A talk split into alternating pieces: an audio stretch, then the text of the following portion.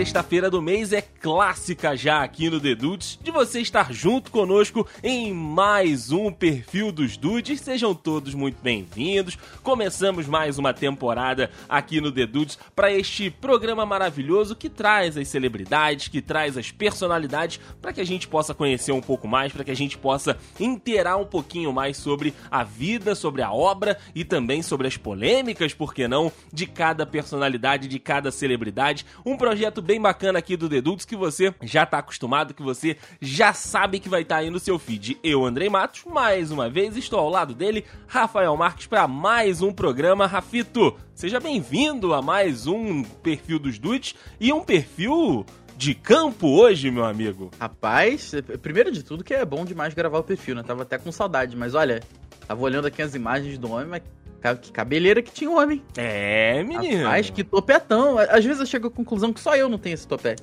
eu também não tenho, eu também não tenho. Mas, mas, dá, mas dá pra ter, dá pra ter, dá pra deixar um negocinho É, mas é isso, daí sim, maneiro. E maneiro falar de futebol de novo, né, cara? A gente é, é um assunto que quem conhece a gente sabe que não é segredo nenhum, né? Que a gente é apaixonado. Exatamente. Então, pô, é bom demais. Bom demais. E a gente vai falar de um nome que tem história, que tem polêmica, que tem títulos, meu amigo Rafael Marques, um nome que revolucionou aí a seleção brasileira, revolucionou os clubes e de que não tinha medo. Tá certo ele, né? Exatamente. João Saldanha está hoje como convidado ilustre aqui do perfil dos Dudes para que a gente possa passar os próximos minutos aí conhecendo um pouco mais para você que não é do mundo do futebol conhecer de fato e para você que é do mundo do futebol relembrar aí algumas coisas, algumas polêmicas, a história desse técnico histórico pro futebol, Rafito. É isso, vamos lá, vamos lá que tem, tem, tem assunto, hein? Isso é verdade, vambora.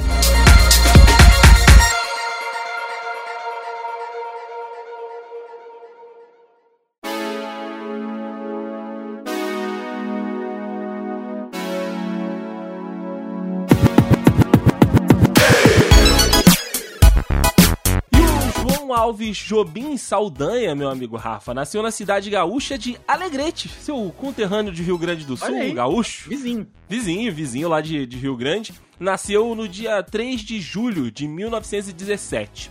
Logo após o seu nascimento, a família né, do João Saldanha saiu lá de Alegrete e, procurando outras cidades para morar, acabou parando em Curitiba, onde o João Saldanha acabou sendo criado. O pai, né, da família comprou ali uma casa que ficava a poucos quarteirões do campo do Clube Atlético Paranaense, Rafael. Olha aí. Já sentia, já sentia o cheiro do Reovaldo de perto. Pô, maneiro, hein, maneiro. Não é, cara? E foi assim, né, que o menino que ia sempre assistir partidas e treino, foi fazendo né, essa ligação com o futebol, foi pegando essa conexão e esse gosto ali pelo negócio. E mesmo sua casa, que era grande, permitia que ali se reunissem os garotos da vizinhança e eles organizassem times, jogos, fazessem aquela, aquela brincadeirinha de criança, né, que é sempre muito bacana e já pegando, como eu disse aqui, o gosto pelo negócio. Era uma boa casa mesmo, né? O cara tinha um, um fazer um joguinho, né? Meter um 11 contra 11 ali. Era, era uma boa. Era uma boa casa. Mais tarde, mas ainda ali novinho, desse João Saldanha se mudou pro Rio de Janeiro, tá? Bem meio nômade, né, no início da vida. E por um tempo, olha que legal, foi jogador do Botafogo, cara. Olha! Fogão. Pô, maneiro demais. E, embora apaixonado por esportes, não, não deixou nunca de estudar, fez certo. Porém, ele se formou em Direito. Olha aí que legal, né? Pela UFRJ. Normalmente, a galera vai pra uma educação física, né? Filosofia Exato. do esporte, uma parada assim, né? E ele, de quebra, ele ainda estudou jornalismo e se tornou aí naturalmente um destacado escritor de esporte. Era conhecedor, né? Desde o início já estava ali sentindo o cheiro, uhum. como o Dayson disse, né? Então não tinha como. E além disso, olha, olha, olha o que, que ele ainda fez. Foi filiado aí ao Partido Comunista. Olha Que ele era, né, muito conhecedor aí dos assuntos brasileiros. Que é formado em direito, jornalista, jogador de futebol, político, que tava em todas, atuava nas 11, né, literalmente. Sim. Né? E só depois aí que ele ainda foi ser comentarista esportivo em rádio e depois na TV.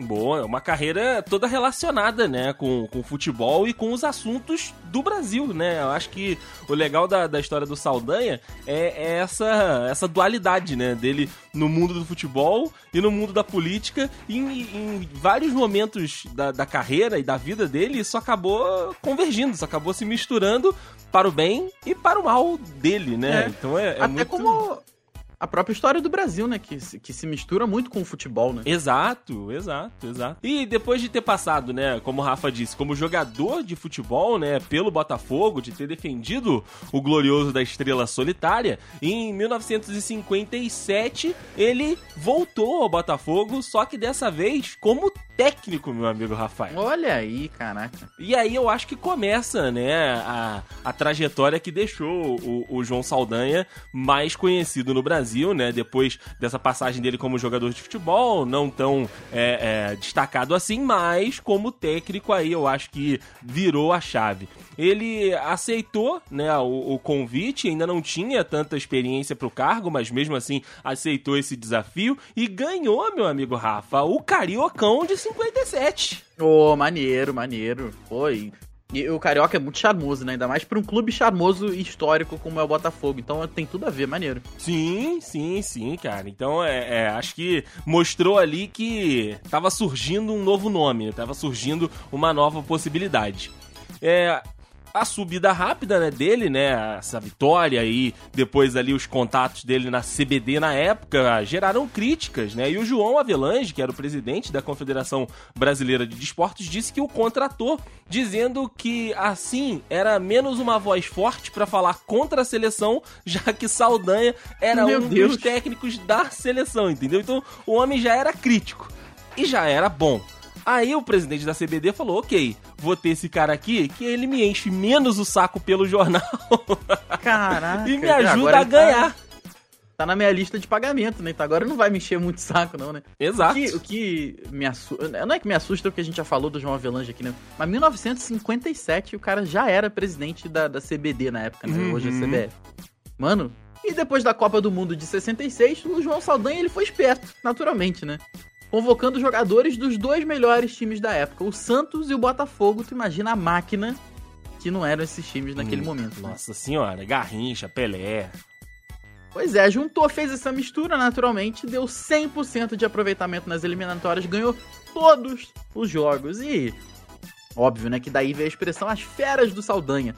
Porque ele tirou os jogadores todos ali da baixa estima que estavam ali por conta da Copa de 66, foi lá e já meteu 100% nas eliminatórias, elevando a moral do grupo inteiro. Muito legal. Boa, boa. O Brasil chegava na Copa de, de 66 como um dos favoritos, né? Porque com, com esse time já tinha ali um esqueleto, né? Dessas feras do Saldanha, mas acabou não levando, né? O Brasil acabou não, não conseguindo uma vitória. É mais ou menos assim o, o, espírito da, da Copa de 82, Rafa, porque Uhum. o Brasil chega em 82 com Zico, chega com Tostão, Timaço, né? Uma das melhores seleções que, que já foi montada.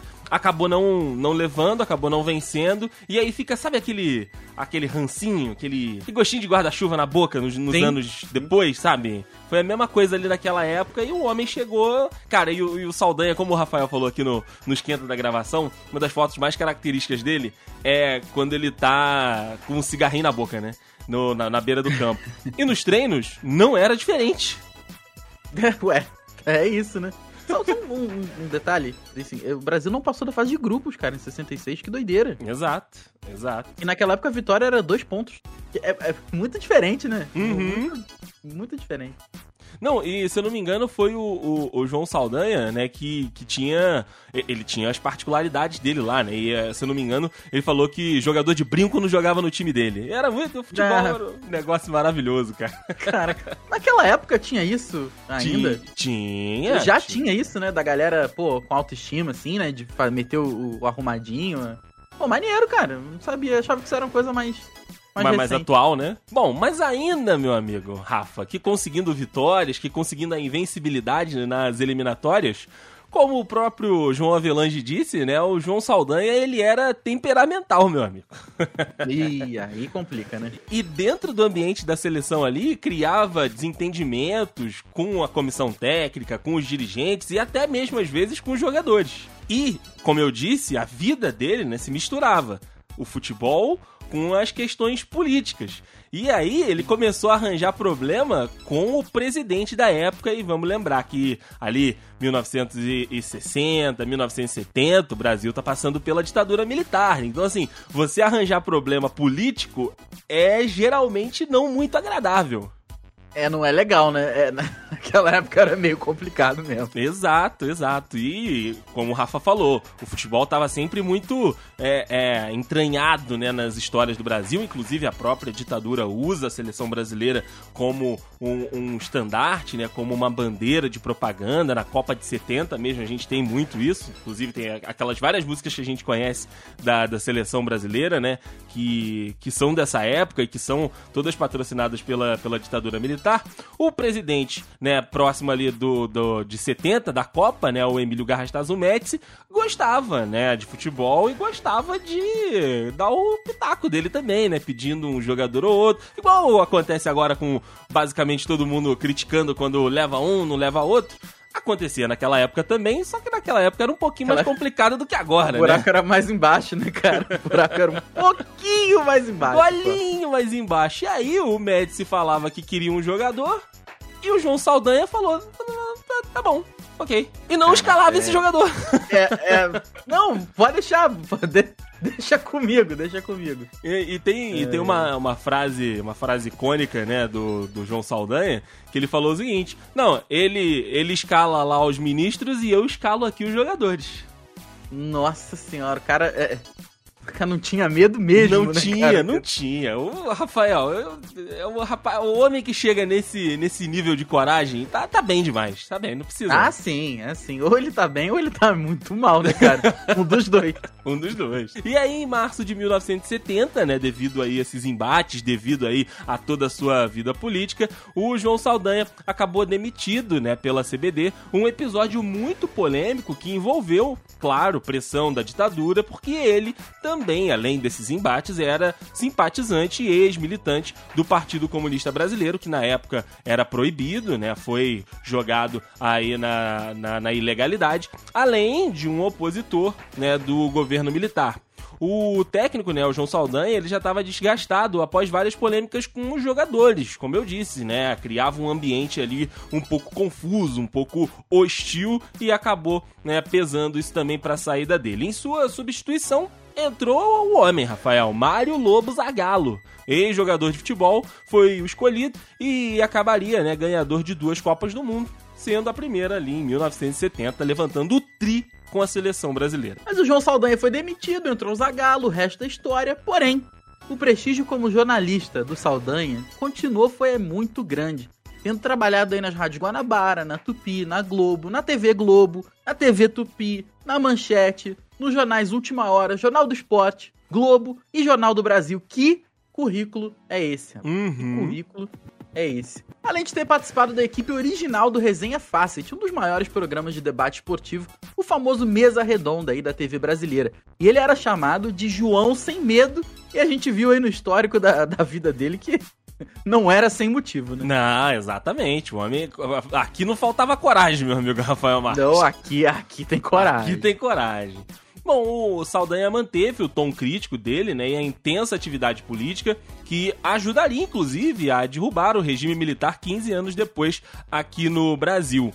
E aí, como a gente também já falou por aqui, também manteve o vício no cigarro, né? E acabou, isso acabou levando, né, a morte dele. Ele morreu durante a cobertura da Copa de 90, né, na Itália, aos 73 anos. Voltando um pouquinho, em 1988, uma das últimas vezes, né, em que ele voltou a tocar na ferida, né, que o incomodava, que foi a saída, né, a demissão dele da CBD, ele disse o seguinte, ó: "A pressão foi ficando insuportável, porque gente da própria CBD e da ditadura estavam envolvidas. Era difícil tolerar um cara com longa trajetória no Partido Comunista ganhando força debaixo da bochecha deles. Então ele sabia que ele estava incomodando, ele sabia que era ali um, um, né, um ponto fora da curva e isso incomodou ele até o final da vida, porque, como a gente falou aqui, o cara estava invicto nas eliminatórias e acabou sendo demitido, não por questões de futebol, não por, por questões de competência, mas sim por questões ali fora do campo. É, isso, é verdade. E, e assim, nunca fez nada pra mudar, né? Assim, ele sabia que tava incomodando e tava certo, sabe? Ele Uhum. nunca fez nada pra, não, vou me adequar aos padrões. Claro que não.